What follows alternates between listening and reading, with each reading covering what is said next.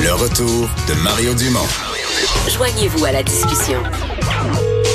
Appelez ou textez 187 Cube Radio. 1877 827 2346. Alors, euh, on fait notre chronique politique avec Emmanuel Latraverse. Bonjour Emmanuel. Bonjour. Alors, qu'est-ce qu'on retient presque 24 heures après du débat en anglais? Qu'est-ce qu'on a appris? Comment ça met la table aussi pour le dernier débat en français, celui de jeudi? Qu'est-ce qu'on retient? J'essaie, de, je me pose la question depuis ce midi. Pas grand-chose finalement. On retient qu'ils sont beaucoup insultés, que beaucoup d'attaques négatives et que dans un format où euh, on essaie de couvrir tous les sujets sous tous les angles, finalement, euh, c'est pas dans des échanges à deux en une minute quinze là que deux politiciens sont capables d'avoir un débat intelligent. Et moi, c'est ce qui m'a agacé dans ce débat-là de hier, c'est que dès que le débat, dès que la sauce levait entre deux chefs, c'était fini. Le chronomètre. C'était. Alors, on restait souvent sur notre appétit. Puis malheureusement, ben ça fait ressortir euh, euh, le pire côté des campagnes électorales. Euh, c'est les insultes. Vous êtes faux, vous êtes un imposteur, vous dites Ouais. tout haut ce que Andrew Scheer pense tout bas. C'était pas. Mais Emmanuel, en, en- en 20 secondes ou en 30 secondes, c'est plus facile de lancer une ligne assassine comme ça, bidding badagne, que d'expliquer comment tu t'y Ah, prendrais pour changer une orientation politique, là. Oh non, je suis absolument euh, d'accord. Là, pour les temps fin de campagne, il a rien qui bouge. Alors tout le monde joue le tout pour le tout. Mais je pense que euh, y a une occasion manquée à essayer de mettre. On a beaucoup blâmé le disque qu'il y avait trop de chefs. Je pense qu'il y avait il y avait cinq sujets, hein, au lieu des quatre, par exemple, de TVA. Là. Puis je pense qu'il y avait un sujet de trop. Il aurait fallu au moins ajouter une demi-heure, là, Euh, parce que des échanges trop serrés, euh, peut-être qu'on aime ça en termes de rythme, là, mais euh, mais c'était pas c'était pas très édifiant. Je sais pas ce que ça va faire pour la participation électorale, en tout cas. Je te pose des questions en rafale. D'abord, celui dont on disait hier, là, par ailleurs, il joue sa peau. Moi-même, j'ai dit, si son débat est mauvais, sa fin de campagne va être un, va être un calvaire. Sa fin de campagne va être euh, une espèce de long supplice. Est-ce qu'à ton avis, Andrew Scheer a été assez combatif? Est-ce qu'il en a fait assez pour... Pas, je suis même pas rendu à l'étape de gagner l'élection, mais pour tenir debout jusqu'à la fin de la campagne. Oui, je pense qu'il a fait ce qu'il fallait pour tenir debout jusqu'à la fin de la campagne, mais euh, je n'ai pas vu le premier ministre en attente. C'est le problème qu'il a, Andrew Scheer. Hein. Sa base est solide comme le roc, mais il n'est pas capable d'aller chercher l'autre tranche de l'électorat qui lui manque. Et euh, c'est là que moi, je trouve que son entrée en matière en début de débat, en menant cette charge à fond de train contre Justin Trudeau, euh, était très risquée parce que euh, peut-être que ça donne pas le goût de voter pour Justin Trudeau, mais je vois pas quelque chose là-dedans qui donne le goût de, euh, de voter Mais- pour Andrew Scheer. Je suis pas sûre que les gens ont vraiment vu un premier Ouais. ministre en attente. Je, je me suis demandé, moi j'ai trouvé que c'était extrêmement agressif, extrêmement vite. Je, je me suis demandé si c'était pas euh, de son entourage, parce que c'était préparé. Là, ce- si c'était Ah pas oui, une façon de dire, euh, faut, faut effacer des livres le débat en français là, euh, où il a été mou, toujours sur la défensive. Donc on passe d'un extrême à l'autre. là. On sort à l'offensive. En même temps, lui, ça lui permettait peut-être de, de, d'avoir l'impression de prendre confiance, de mettre ça sur le nez à Justin Trudeau.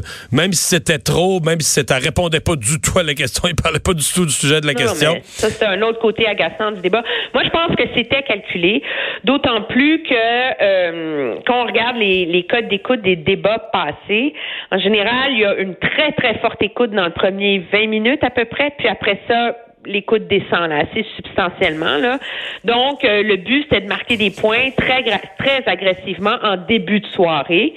Euh, mais encore là, avec le résultat mitigé que ça a fait. Probablement donner confiance à Andrew Scheer, là, qui est rentré chez eux euh, hier, puis qui s'est dit, OK, c'est bon, là, ouf, j'ai passé au travers, j'ai donné des coups, j'ai réussi mon pari, mais c'est pas un débat, je pense, qui va vraiment fondamentalement avoir permis de faire bouger l'aiguille euh, des intentions de vote. Là.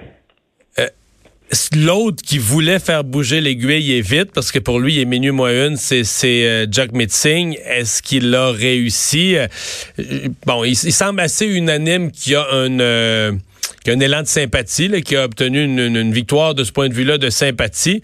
Est-ce que tu penses que l'aiguille va bouger, puis bouger, euh, dans son cas, pour faire basculer des comtés en Colombie-Britannique, un peu en Ontario, à mon avis, il faut que l'aiguille bouge de, pas juste d'un demi-point, de quelques points? Ouais, c'est réussir, c'est relatif hein, pour Jack Meeting. Moi, je je suis pas devin. Je pense que peut-être ça va permettre de bouger. Ça crée un enthousiasme auprès d'une partie de l'électorat. Je te donne un exemple. Euh, il fait campagne aujourd'hui euh, à Toronto. Euh, son son, sa campagne, il faisait une marche là, dans les rues près de l'université Ryerson et il y a eu un genre d'attroupement spontané, des centaines d'élèves venus l'applaudir, etc. Donc, une frange électorale pour qui il y a un buzz total pour Jack Meeting. Moi, je dirais ce que j'ai retenu, et c'est le seul pour qui j'ai retenu quelque chose de vraiment précis en termes de performance hier, c'est qu'il y avait un fil conducteur dans son propos. Peu importe le, le débat, dans ses attaques contre M. Trudeau, c'était toujours vraiment, c'était dit sans méchanceté, agressivité ou hargne. Là. il y a un bon Il y avait l'idée de beau parleur, petit faiseur. Hmm? Vous parlez réconciliation, vous livrez pas la marchandise, vous parlez mais c'était dit et il, il, il, a, il a tissé cette trame-là constamment pendant deux heures et il a sauté sur toutes les occasions pour se différencier, marteler son message vert, son message progressiste et donc il a, il a mieux réussi, je crois, à passer son message que les autres chefs qui ont perdu beaucoup de temps à se quereller. Et lui était le seul qui saisissait vraiment des moments on le voyait pour regarder la caméra, s'adresser aux électeurs directement, plutôt que seulement marquer des points partisans. Donc oui, je pense qu'il a potentiellement réussi. Le gros risque pour le NPD, objectivement, là, c'est qu'il y a une partie de leur succès qui ne dépend plus, à l'heure où on se parle, de la performance de leur chef. Pourquoi? Parce que les libéraux, ils ont un as dans leur poche qu'ils ont à tous les coups dans ce genre de situation-là. Dans la dernière semaine de la campagne, là, si on est dans la même position qu'on est maintenant, là, qu'est-ce qu'ils vont faire en Ontario dans le 950? Ils vont dire un vote, le NPD, c'est un vote perdu, là. C'est, vous allez, vous allez un vote pour le NPD, c'est un vote pour un gouvernement conservateur. Donc, ils, Vont, ils vont rallier la base progressiste. Et ça, il n'y a rien que M. Singh peut faire contre ça. M. Layton s'est fait jouer le même coup euh, en, en, 2000, en 2004 très certainement. C'est ce qui a sauvé le mhm. gouvernement minoritaire de Paul Martin. Donc, euh, donc, euh, il va falloir voir comment se déroule euh, la suite de la campagne. Ouais. La loi 21. La loi 21. Est-ce qu'on a mis la table? D'abord, François Legault aujourd'hui n'a pas été tendre envers Justin Trudeau. Tout à l'heure, je parlais avec une candidate de M. Trudeau, Lynn Bessette, là, dans, la Brome, Missisquoi, qui me dit non, non, personne nous parle de ça. Ça dérange personne au Québec que M. Legault, que M. Trudeau, pardon, puisse euh, menacer de, combattre la loi sur la laïcité. Bon, euh, que moi, je suis pas si sûr de ça. Euh, bon, puis là, il reste un débat en français où on va probablement, si je suis François Blanchette, je vais vouloir faire répéter à Justin Trudeau ce qu'il a dit en anglais, là.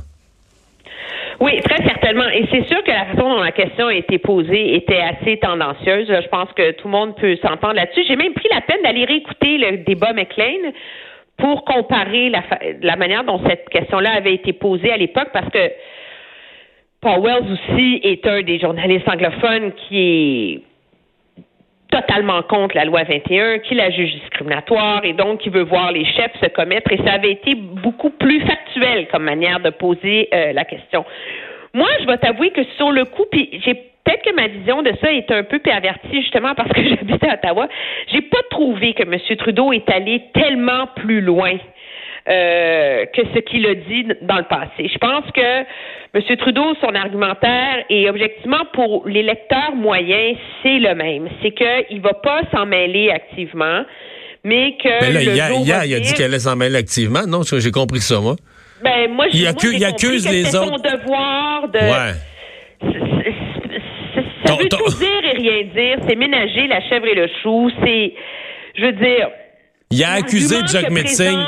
Quand tu accuses les autres de pas le faire, c'est pas de dire que toi, tu vas le faire? Euh. T'accuses ben, les autres de fermer la porte. Ouais. ouais. Parce que moi, je pense que c'était très habile contre M. Singh de faire ça. Par ailleurs. Au Canada anglais. C'était absolument. C'était très, très, très habile. Euh, je pense que M. Trudeau, plus la campagne avance, plus il a l'impression que ça lui sera pardonné, sa position sur euh, la loi 21. Au Ça, Québec. très clair. Au Québec.